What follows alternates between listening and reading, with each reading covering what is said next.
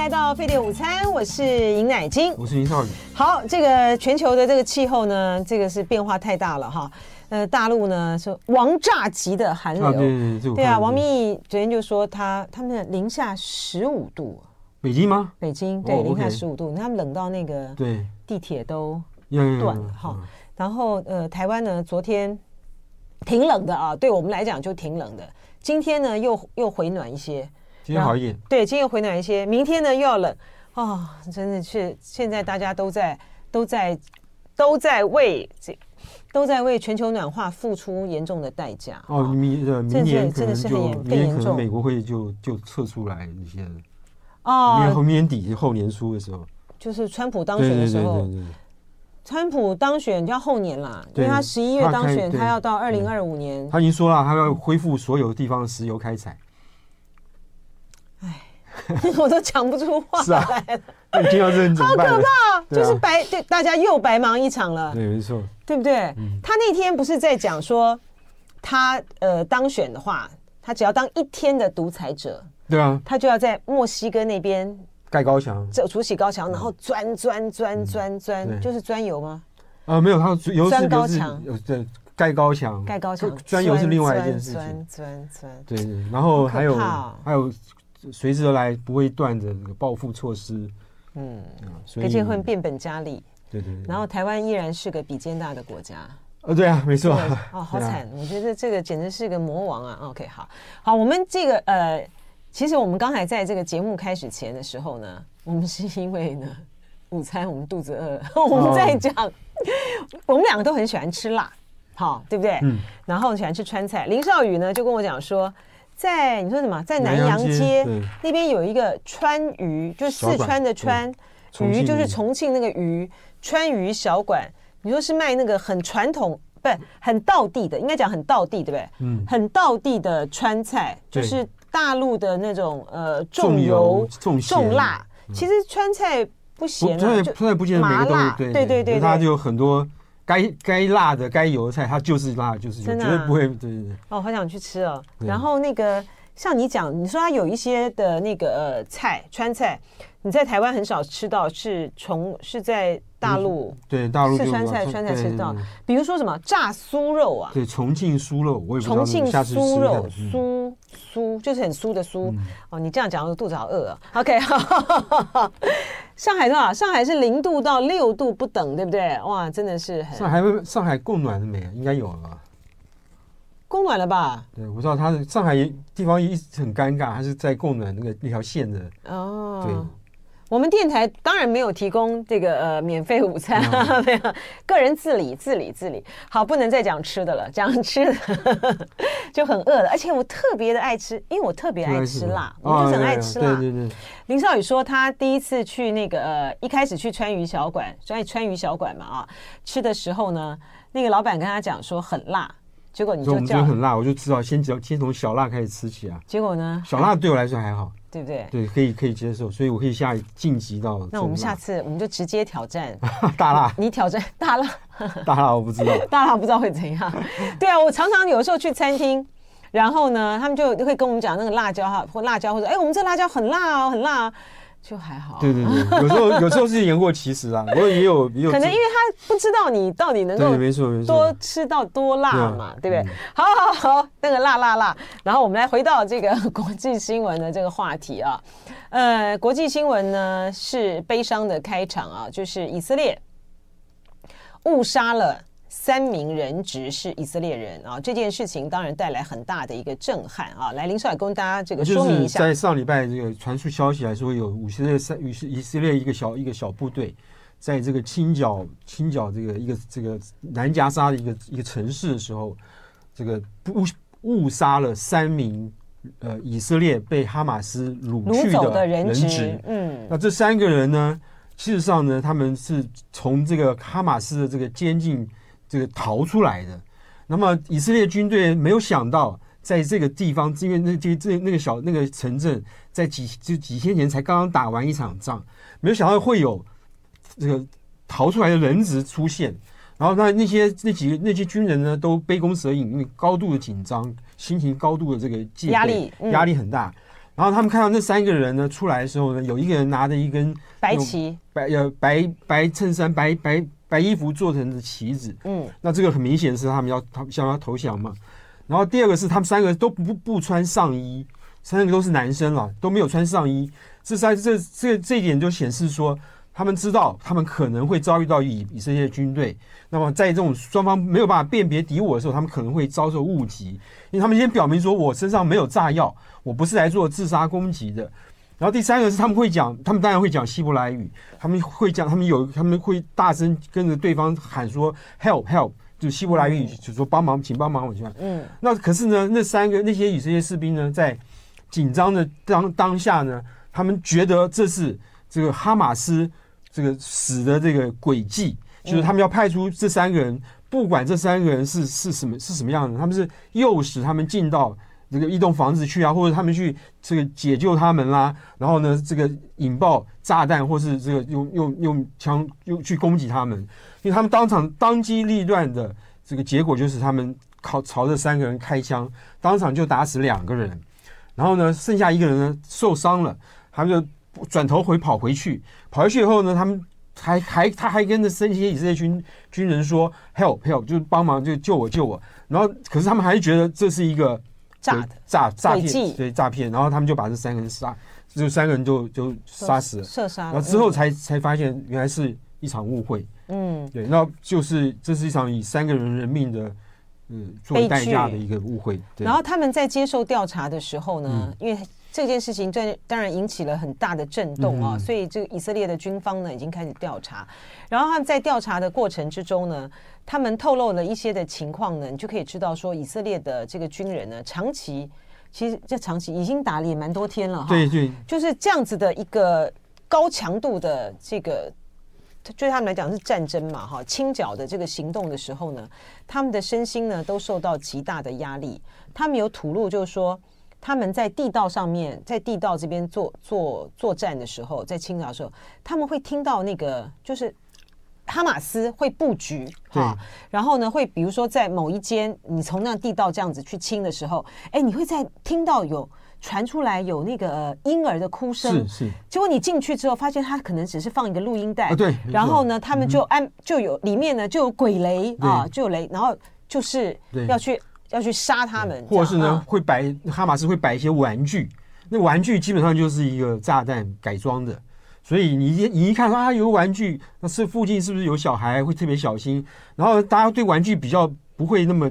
那么那么注就是放那个戒心会比较低，对，你如果戒心一低，你如果去碰它，也许就被炸掉炸掉了。对，所以这些都是在这种城市战，或者是我们说巷战里面，这个会遭遇到的困难。那么比如说这个困难是说，第一个敌我识别的时间很少，有时候甚至不到一秒钟，你就必须做出决断，说他是敌是友，然后是敌你就开枪，是友你就就没事。可是这个决断往往会影响你的生死，因此你的压力。会会更大，在在在在这个进行城市战的时候，嗯，这跟传统的作战那种大两军大军对峙，我知道你是敌人，你也知道我是敌人，我知道你在你在哪里，我，然后大家开始打，那是完全不一样的战争。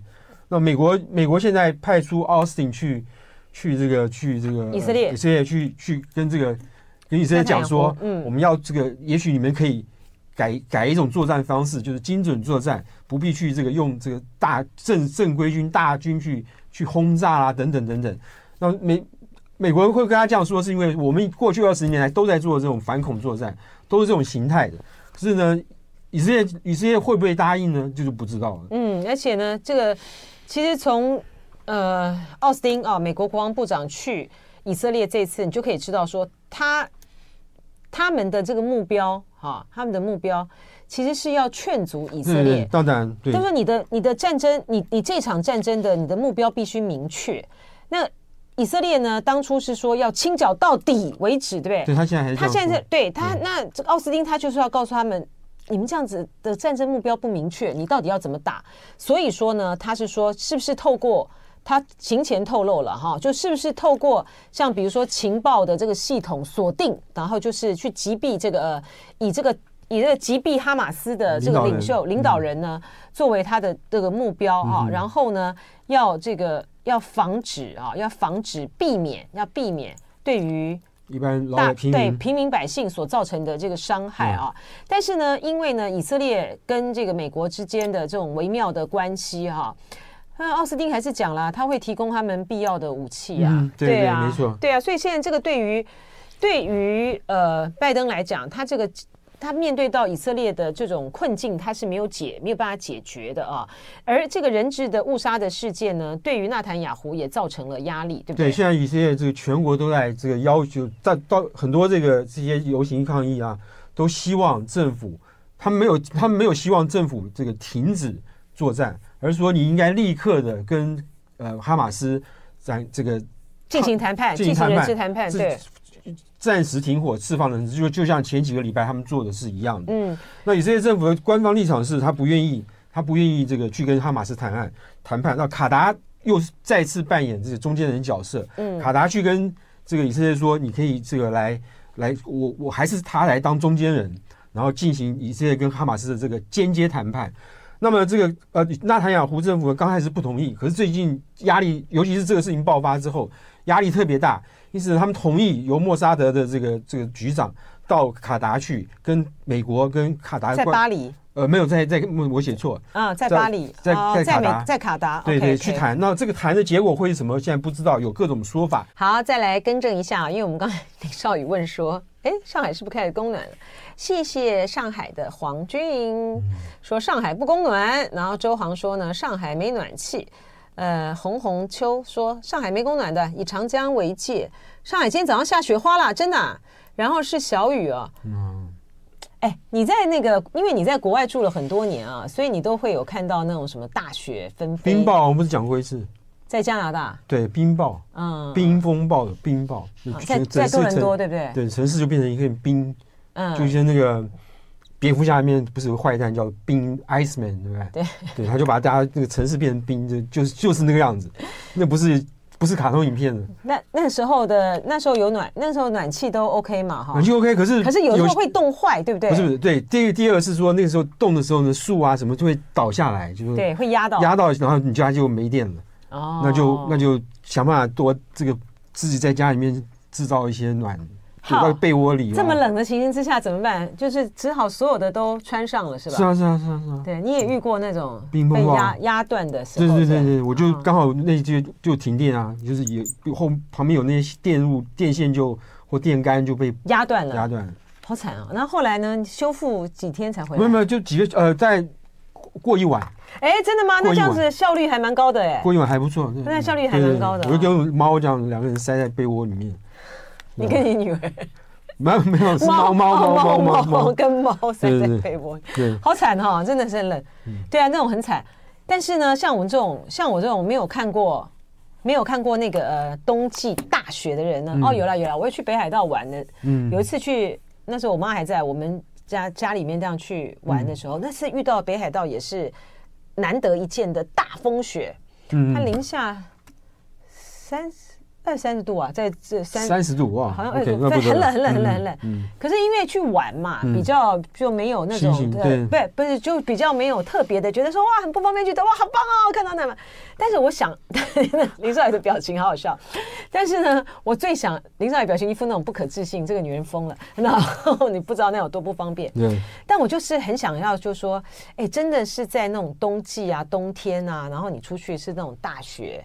大雪这样纷飞的时候，到底是什么样的状况？我去北京很多次都没有碰到下雪，嗯，就只有毛毛毛毛毛雪，没有下那种鹅毛大雪。对，没有它的大雪，所以我从来我都是看照片，我从来没有看过那个什么故宫啊，什么上面那种白雪一片，都是看到那个照片。OK，但我今年我今年呢，不，明年明年明年我去纽约的时候，可能会碰到大风雪。呃，OK，OK，机会有，机会有，机会有，机会有，对啊，机会有。是到底是到底是过瘾还是很不方便？就就生活的来讲很不方便，对啊，很不方便啊，尤其在纽约，像我们这种观光客就还好。尤其在纽约那个那个人行道跟地面会有一段差距，对不对？高低会有差。对，下雪的时候呢，那边先雪，然后就冰，然后冰下冰了以后呢，那个上面又一层又一层新雪。你以为下雪了，下好几天了。那个那个冰呢都已经结硬硬，因此你就一脚一脚踩下去，没想到下面冰呢，下面冰已经变成水了，于是你就一脚踩在水坑里面。这种这种戏码在纽在冬天的，尤其是寒冷的冬天，纽约街头几乎这个天天上演。哦，那你提醒我了，那怎么办？你就不要踩啊，对啊，你就想办法去去绕过那个啊。哎、哦，曹征说，他说这个闽江，闽江吗？南边啊？哪里？门江？我们江南。哦，我们江南。你知道你比较厉害。我们江南这边今天下第一场雪，真的啦。我我眼睛怎么了？哦，我刚刚在广告期间的时候，我在点那个人工泪液，我就是干嘛，对啊。哦，董王是川普啊，所以他刚刚讲就是说，董王是什么意思啊？是川普啊。哎，为什么川普是董王啊？真的、啊、不知道，真的谢谢这个黄俊啊，因为他什么都懂。懂啊，谢谢谢谢谢谢谢谢，因为他常说 Nobody knows better than me。OK，好，谢谢谢谢，好，很有趣很有趣啊。川普不做总统已经成功上任，的确是了哈。然后哎，不过这个天气啊，这个现在我就是我那天已经讲过，我觉得极端气候的。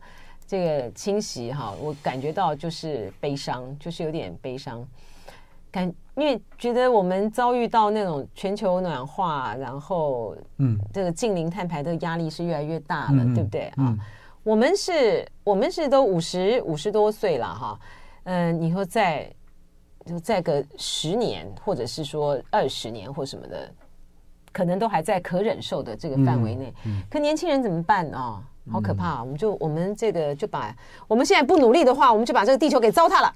好，我们 回到 回到以色列啊，好。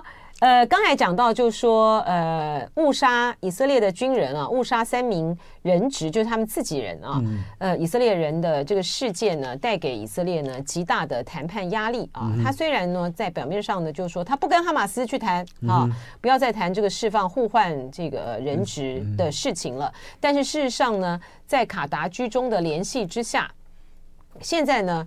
以色列的莫萨德的局长啊，还有 CIA 的呃，美国 CIA 的局长，还有这个埃及的情报首长，他们都现在就是聚集在卡达。因为卡达跟埃及一直是这个在居在哈马斯跟以色列之间居间联络的人。是。然后呢，这个呃莫萨德局长他本来是他骂他，我是不让他去的，因为他不他不愿意谈。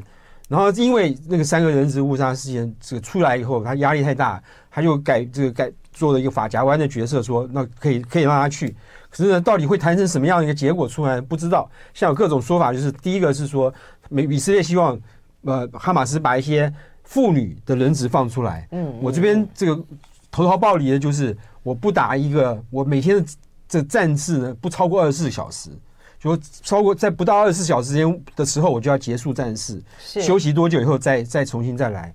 另外一个方，另外一种说法是说，一个换换服换换服的做法是，这个把一些有呃受到重伤的啦，有一些有本本来就有一些身体的健康问题的啦，以及这个呃老先老老先生老太太啊年纪大的人换回来，然后换换成换你这些给他什么，现在还不知道，所以这一切都还在谈判中，就是老弱妇孺了。对对对对，对，好，呃，美国呢现在呢深陷呃在以色列的。呃，这个问题上面的道德的压力啊，还有内部分裂的压力啊，然后呃，乌克兰战争呢，也到目前为止呢，也没有就是僵僵僵僵局啊。然后共和党呢卡住了，卡住了拜登政府呢想要给乌克兰的军援助援助啊，就军事上面的援助预算。那现在呢传出来是说泽伦斯基呢。呃，准备呢要再到美国呢去访问哈，但是能不能够要得到不知道哈。就说美国在这两场战争都面对到同样的，被面对到不同不同不同的状况，但是同样的难题。嗯，在呃以色列的部分呢，它是面对到就是你你没有办法制止这个呃以色列呢停火永久停火，好，那你就你现在就是。遭遇到这种谴责的灾难很大啊，然后还有就是哈马斯，还有这个同情这个巴勒斯坦的这个群众，在美国呢现在的那个声浪呢越来越高，然后在乌克兰的部分呢，他也是面临到一个困境，他那个困境就是他一方面呢，他又不能够叫呃乌克兰呢不继续打下去，对，没错，但是呢，乌克兰呢其实已经在显示出他要反攻来讲呢，他其实已经是反攻无力了啊。然后呢，泽伦呃，普丁呢，他也不可能撤兵啊、他也不可能撤兵。现在大家就僵在这个地方啊。哦嗯嗯、那问题是说，如果说呃，美国不继续提供这个呃军事援助的话，其实看起来这个乌克兰呢就是要弹尽援绝了。而且他们兵都快打完了。嗯，对，就是说他现在困扰的是不仅仅是弹药。他连兵员都都在都缺了，嗯，对，不太不像那他又不像普京可以这样征召多少继续征召，还有一些人人等着还可以征召，他没有什么兵员了，所以他现在这是另外一个乌克兰面对的难题。如果连兵都没有，他怎么打仗？是，然后现在呢，没有任何的一方现在哎，现在没有任何一方现在要去出面说谈判，好，停战谈判。你看之前的时候呢，中国呢不是说愿意在这边做协调，但是中国最近呢没动作，也没有动作了啊。没错。然后呢，现在呢，谁要这个呃乌克兰呢去谈判，谁好像就是承认了承认了呃俄罗斯的这样子的一个侵略是是合法的，所以欧洲也不敢动，没错，美国也不敢动哈。然后呃欧洲呢。欧洲不敢动，然后呢，他也，但是他也没有能力再去提供他任何的军事上面的援助了。所以，呃，这个乌克美国现在面对两场这种战争上面的这个困局啊，然后呢，理论上来讲，在这个拜习会之后啊，在拜习会之后，他他应该就是两岸的局势稳了嘛，对，两岸的局势稳定了。好，两岸局势稳定了，他也说了，就是不支持台，拜登也说了不支持台独哈、嗯，他应该能够撂开手去处理，去处理其他的这个问题，可是没有哈，就是最近呢，我们看到呃，美国的学者啊，嗯，不断的透过文章或这样的表态，他们对于台湾的选举的状况非常的担心。哈，因为呢，原先的时候呢，他们大概预计呢，蓝白可能会合，是不是这样？对，蓝白对有有一些学者对蓝白可能会合，所以呢，这场的大选呢，赖清德一定输。好，那谁局势呢就稳定下来？哎，没想到蓝白没合。啊，然后呢，现在呢看起来的这个声势呢，变成是呃赖赖萧配跟侯康配两个人两组人呢是属于比较。呃，接近的在在厮杀啊，那差距呢？就侯康配呢输这个赖清德，跟赖萧配呢大概就是五到三到五个百分点了。我觉得，或是说五到三到五个百分点呃的范围内啊。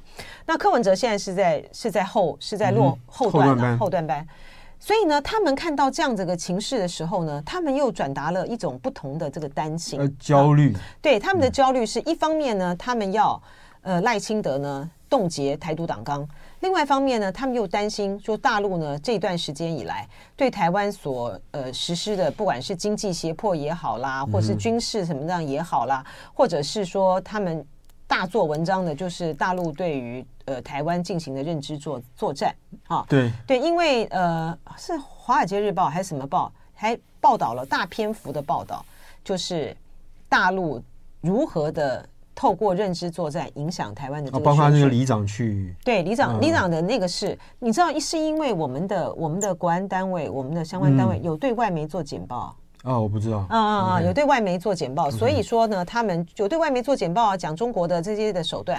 然后在台湾内部，他们就是透过不管是在立法院或是什么样的讯息，就是告诉大家，呃，中国透过了什么样的行动，什么 TikTok 啦，然后呃网网站呐，然后去塑造就是恐吓台湾人民的讯息一大堆，现在一大堆。然后外媒为什么结合的报道？我的意思就是说，因为他们有跟他们做简报，嗯，所以说呢，呃，我觉得这是我们国。国安单位的做的这种反反，就是在以这个反反认知，以这个反大陆的这个认知做作战，来去进行一种形式的助选啊。啊，OK，对呀，对呀，对呀，是这样子啊。因为呢，他就告诉你说，嗯，这是。这个这种的助选，就是说，你看这些行径都是大陆在试图影响我们的这个选举。然后呢，他让美国人知道，让这些呃国际知道，就是说，你看大陆很坏，大陆很坏，大陆呢就是试图用不管是军事的、经济的认知作战手段，就是要影响台湾选举。那他们的目的是什么呢？是目的呢是要支持一个立场上面呢，对他们塑造起来的，就立场上面呢比较跟中国友好的政党，就是侯康配当选。所以我觉得现在，我觉得这一次总统大选的这个氛围，这个美方介入太深太深了，美方介入很多啊，太深太深了。嗯、就说虽然呢，美方呢是一直都在介入我们的大选啦。上一次你看搞了那个呃王立强的事件，莫莫名其妙在澳洲，嗯、你说澳洲他为什么会去搞一个这个、呃、这个王立强说来指控这个韩国瑜，嗯、呃他们他们要是去影响选举，而且 A I T 在那个澳洲的那个媒体这样子报道之后，他还贴了这个新闻呢、欸。嗯嗯所以。美国这介入的真的非常的深，然后呢，学者部分呢也学者部分呢也焦虑了起来啊，透过各种不同的形式研研讨会来放讯息。最新的呢就是，嗯，大家台湾都很熟悉的啦啊，任雪莉、呃普瑞哲以及齐齐齐凯利是吧？齐凯利齐凯利三个学者，他们在这是 Brookings 吧？站在 Brookings 的研讨会，上面，嗯、对对于台湾的总统大选呢，呃，分析来这个，请林少跟谈一下。对，是这个，比如说这个齐凯利，他就说他在那个时候，他觉得说，呃，蓝白蓝白河就是在、哦、在那个，他们都对台湾选举好了哦。对对对对，然后有这中间讲的这个最最那个最忧心的人是任雪莉，他是 Davidson College 的这个亚洲亚洲政治学教授啊。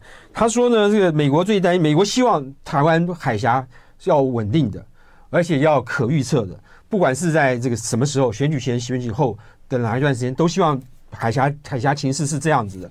可是呢，这一次呢，美国特别担心，特别担心呢，在选举完结果出来之后，然后在这个还在之之后呢，会有呃有一股力量让台湾翻转。这种翻转呢，可能是。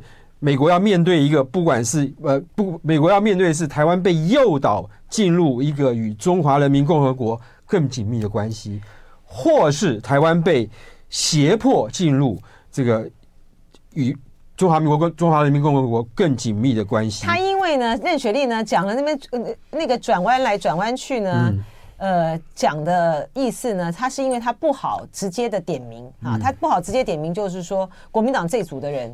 就是 就是比较轻松，不是这个意思吗？对对对，没错，他就这意思啊。对。但是因为美国呢，总是要强调说，哎呀，我们不会介入你们选举啊，我们尊重你们民民选举的这个结果啊。嗯。所以他就这样拐弯抹角的这样子讲。好，呃，我们刚才讲到这个任雪莉、普瑞哲，还有这个齐凯利啊，三位这个学者呢，他们在这个 Brookings 的一个研讨里面啊，讨论里面，他们其实在分析台湾的选情了啊。然后呢，任雪莉刚才呃，我们谈到的就是说。他们是关心而且担心呢，在这场这个选选举里，因为中国方面的中国方面的强势的介入啊，透过军事啦、经济啊各种各样的手段，所以会使得这个民众呢，诱使民众投向一个比较呃跟中国友好的一个政党啊。但是呢，他这个是分析，他并没有说这个对于美国来讲有什么不好啊，对不对？所以他强调的一点就是说，嗯。美国对台海的最根本的要求是稳定，没有危机，没有重大意外，不会没有破坏，不会破坏美国在亚太地区外交政策框架以及经济关系的重大发展。所以先是稳定，然后是可预测性。嗯哼，啊，呃，但齐凯利讲了一个，我倒觉得很有意思。这是齐凯利讲的吧？还是还是一样是任雪莉？任雪莉还是任雪莉？嗯、他就说。他他认为还有一个因素呢，会导致台湾令人意外的或是鲁莽的改变立场，就是台湾认为美国的孤立主义已经到了要放弃台湾的程度，台湾必须自己另外寻求和平。对，这是我觉得一定会有一些人会有这种这种心情或者这种想法。最主要原因是这个，我们先讲现在拜登政府，现在拜登政府刚刚就已经讲了，就是说拜登政府他现在、嗯、现在两个。现在那个乌克兰战争还有以色列战争，然后他已经捉襟见肘了。嗯，他在两个战争都已经捉襟见肘。如果这时候台湾海峡又有战争起来，又有危机起来的话，他有没有第三？他有没有还有没有余力来这个帮忙台湾？那我们先不要说他会不会派兵哈，他有没有余力去给台湾这个各种援助？这是一个这是一个大家现在都在怀疑的事情。那么在这种情况之下呢，呃，如果我们今天对美国的这个这个帮忙或是援助，有有怀疑的话，那么很多人会想说，那我要另外找一条和平的，或者没有战争的这个这个方向，那么就很有可能，嗯，就会比较支持，就会比较比较支持，就是国民党啦。对，没错，就会比较支持国民党。呃，而且因为呢，主要是因为呃，美国呢在这两边哈，以色列的部分当然他不需要美国派兵去了哈，呃，但是在乌克兰就会看得非常的清楚，嗯哼，对不对？对，乌克兰就非常清楚，美国没有派出一兵一卒，他就是提供你武器，提供你战略上面的指导，对不对？没错，所以当然会让大家怀疑说，那如果台海之间一一旦有这个战事的话呢，你是不是会像拜登以前讲的，美国什么男男女女啊会捍卫台湾？更何况美国在哪里会捍卫台湾？更何况呢？他为了要跟这个中国和缓，中国大陆和缓这个关系，嗯、他之前的时候就不再提这件事了。是没错啊，没错，在旧金山会旧金山会面之前就不再提。那他会不会真的危机起来的时候，他又改变他的立场呢？谁也现在是谁也不知道的一个大问号。是。嗯好，呃，这个就是三个，就美国学者这一连串下来了哈。我们前面也跟大家分析了，就是美国的也很紧张啊。学者三个学也是也是三个学者，还发表了这个外交期刊的文章，要赖清德去冻结台独党纲，这真的很罕见哈。对啊，这个学者都很很着急啊啊！研究台湾的这个学者呢，每次大选的时候就是他们。亮相红的时候了，嗯，对啊，对啊，就是这样，对，学者也蛮当 蛮难当的，对，然后呢，等到那个台湾选举结束之后呢，他们又要在两边穿梭来穿梭去，对。对对，啊，常常也会扮演相当程度的角色啊。好，那我们先来讲一个哈，是这个南海啊，呃，目前呢，因为大陆呢跟菲律宾好，他们在南海的问题上面呢，嗯，仁爱礁啦，这个黄岩岛啊这个问题上面的这个冲突哈，就是。我觉得讲小打小闹是不是比较准确一点？是啊，可是就菲律宾来讲不算小打小闹。对，他菲律宾这个马小马可仕已经把这个事情给做大了。那就说或者所以他的他们就得出了一个结论呢，就是说南海比台海更危险。为什么？可能是现在现在更危，因为就呃，你说把它做大，他就是小马可是就前两天在东京去开。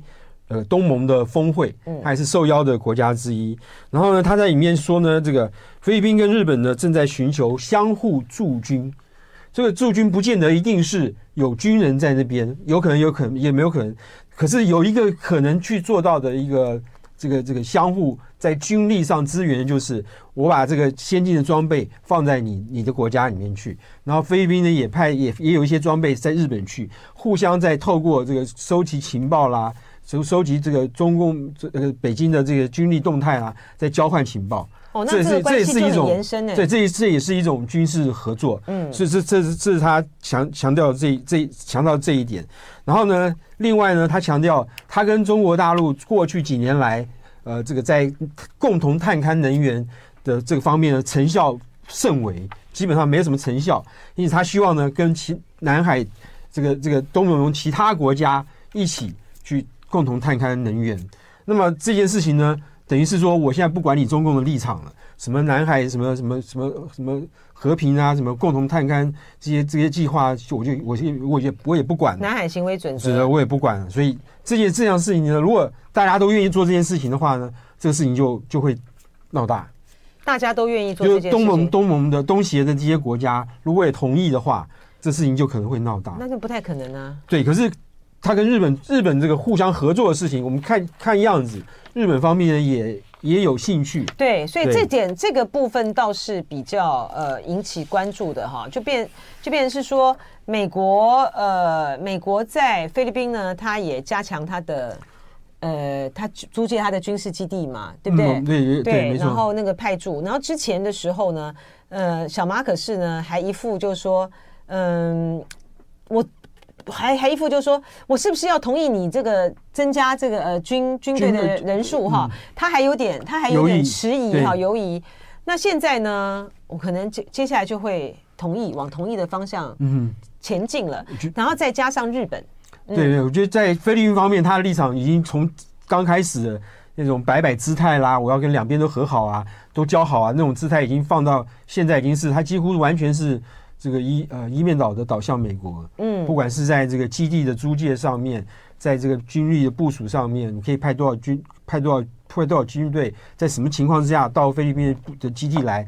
以及跟日本合作方面，美菲呃日菲这两国似乎现在是在这个美国在亚太的布局里面最坚定的盟友。嗯，他很快把这块补起来了。就美、嗯、对美国来讲，他他他要把这块补起来了。没错。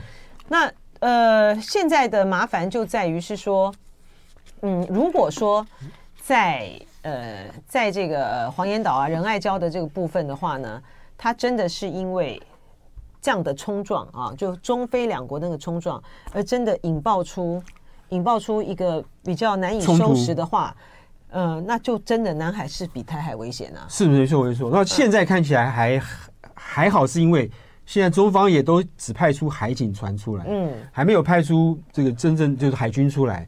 菲律宾方面呢，也是没有派出军队来，但菲律宾派军队也是没有用的啦。嗯，可是这个至少双方都在这个姿态上跟表面上的一些这个工具上做做在忍耐。哎，菲律宾这个军队背后要撑腰的当然是美国啊。对对对，真的。然后如果美国军没有美国现在是这个这个叫什么海岸防卫队嘛？对对对，他没有派海军过来，不海军是在附近这个做定期的这些自由航行的任务。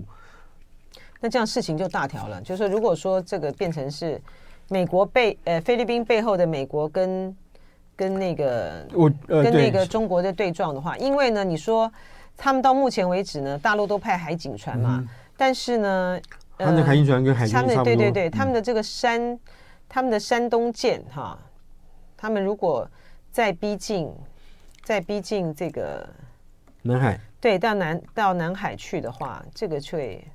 这个双方的冲突的可能性就会就不是冲突啦，而是说这种对抗的态势就会升高了。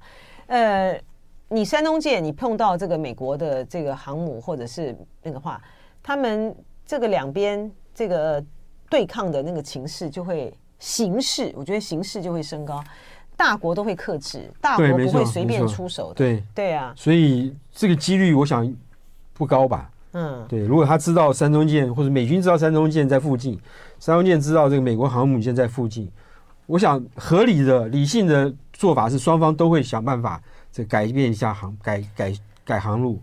那个菲律宾小马可士的态度是因为国内的压力嘛，对不对？而且呢，因为呢，大陆呢，在这个对他来讲。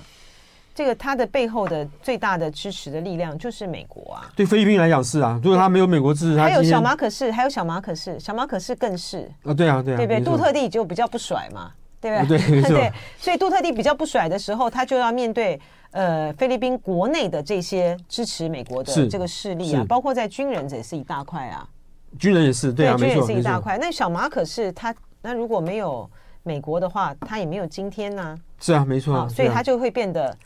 嗯，当中国的那个态度在仁爱礁，在这个黄岩岛上面的态度是这么的、这么的呃捍卫主权呢？哈，就不让这个不让你菲律宾呢越雷池一步的时候，对他来讲，他在国内他就很难交代。对，那现在考验习拜会的这个共识，就是两军要这个这个有热线啦，嗯，然后这个避海上要避免冲突啦，这些到底做不做得到，能不能落实到？也许第一个拿来当成试验的就是菲律宾跟。